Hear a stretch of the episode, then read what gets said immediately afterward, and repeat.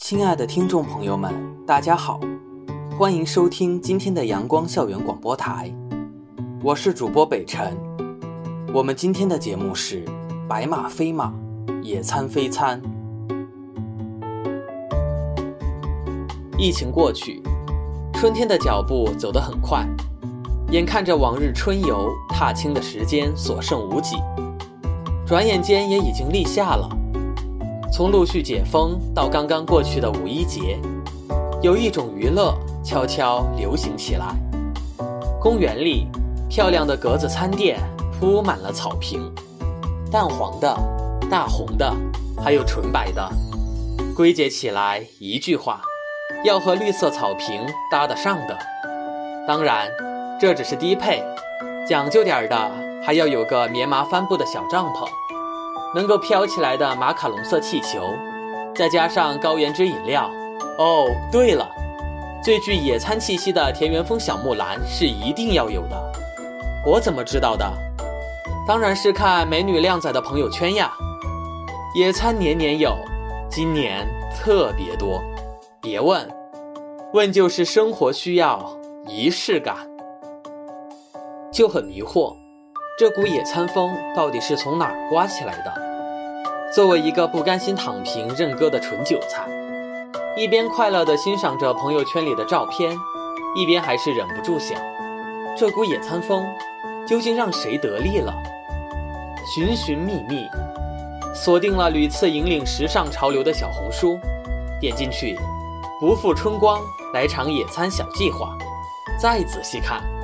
野餐太子一共有十八万加笔记，内容琳琅满目。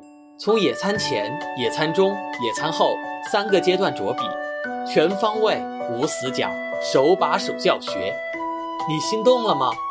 反正我是觉得挺好看的，但是好难啊！精致生活果然是得付出代价的。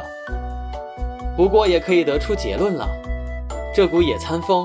让一大批相关博主完成了本月 KPI，再加上商家们灵敏的嗅觉，某宝上一搜野餐，全套装备应有尽有，也算是拉动内需、促进消费了吧。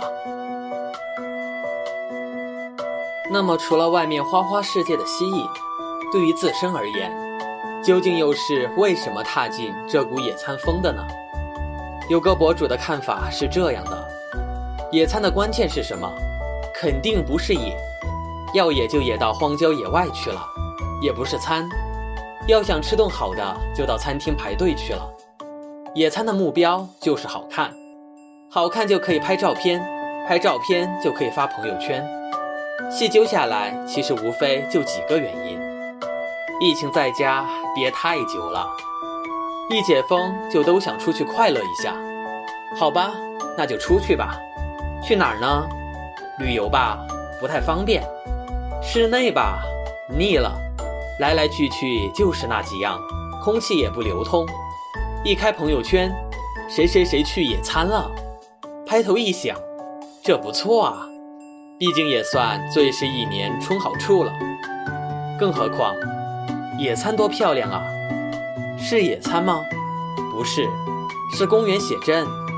爱美之心，人皆有之。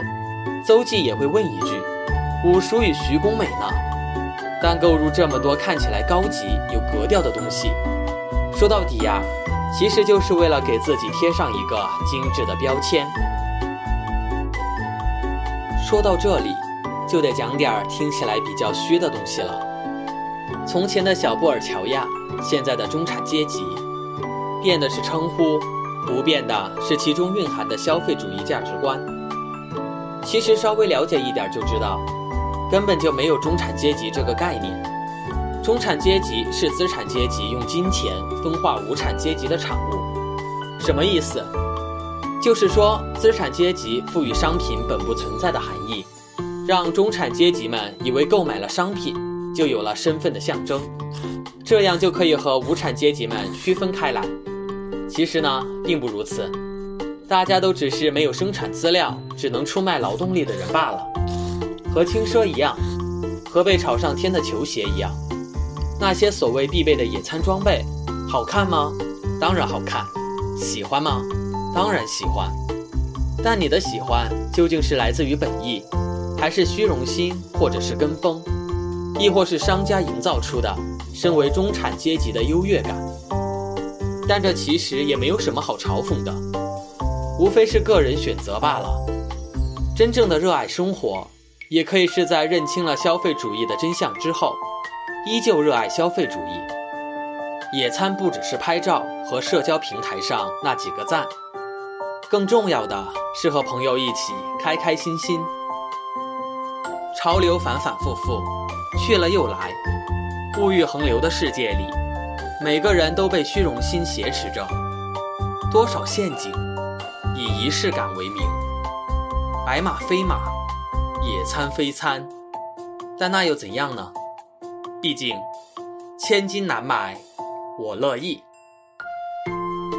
今天的节目到这里就结束了，我是主播北辰。如果你想收听我们的更多节目，欢迎在荔枝、网易云音乐搜索电台“重庆邮电大学阳光校园广播台”。